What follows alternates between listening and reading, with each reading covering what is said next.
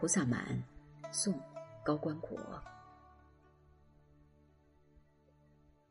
何须急管吹云鸣？高寒艳艳开金顶。今夕不登楼，一年空过秋。桂花香雾冷，梧叶。西风影，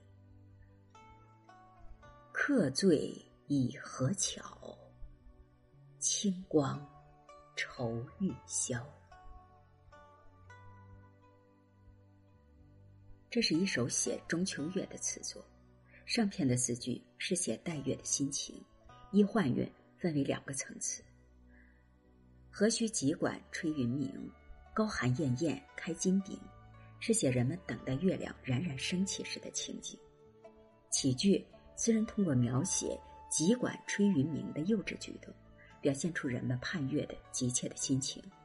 妙在词人并非仅仅依赖急管这具体的东西来表达抽象的心情，却在急管吹云鸣之前冠上何须这两个字。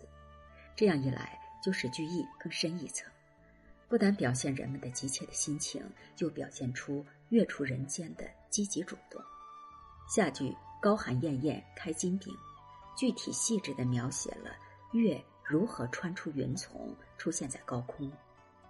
艳艳是写月的动人的姿态，金饼是以金色形容了月光的明亮耀眼，又以饼的圆形点明是中秋的满月，从而很自然地引出“今夕不登楼”。一年空过秋，这是自劝与劝人勿辜负良辰美景的警语。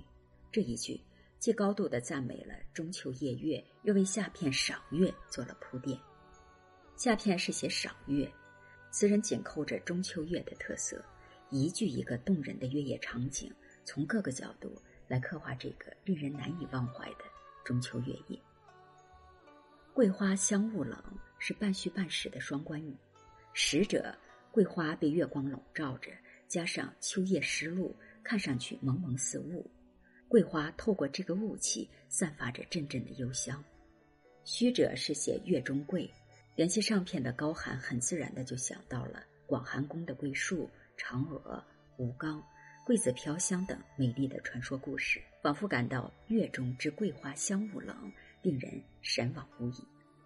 下句，梧叶西风影。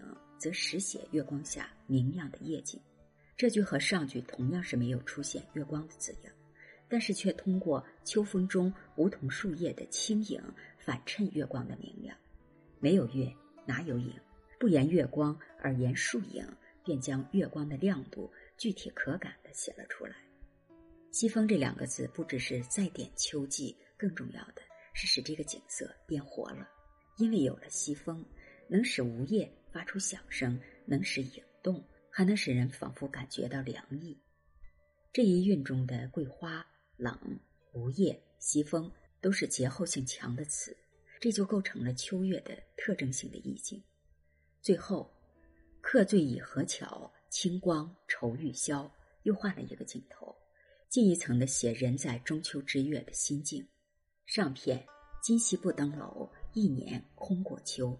只不过是从月明当上而言，这里却是记上情景。客醉这两个字最耐人深思。若只言醉，有可能是中秋团圆欢聚，一醉方休；但加上一个客字，就要突破这个可能性了。中秋为客，一醉之后，对着团圆的月，就更会因为离别而伤心了。以何巧对着天上水中的明月，更会浮想联翩。玉箫与首句的急管遥相呼应，然而两者的情调迥异。一个是待月之初，一时忘却客中之感的急切的希冀、欢快之意；一个是既见秋月，反勾起客愁的冷漠凄凉的愁苦之声。常见的月圆人不圆的主题，作者却并没有贸然的道破，先是从情理中应有的欢快说起，既用冷影稍稍透露气氛。一直到最后才吐出一个“愁”字来，不仅在写法上有剥茧抽丝之妙，而且在效果上收到扣人心弦之妙。这样写出的愁，读者之心能格外掂量出它的沉重。这是一种别致的艺术手法。《菩萨蛮》，宋·高观国。何须急管吹云鸣？高寒艳艳开金顶。今夕不登楼，一年空过秋。桂花香雾冷，梧叶西风影。客醉已何巧？清光愁欲消。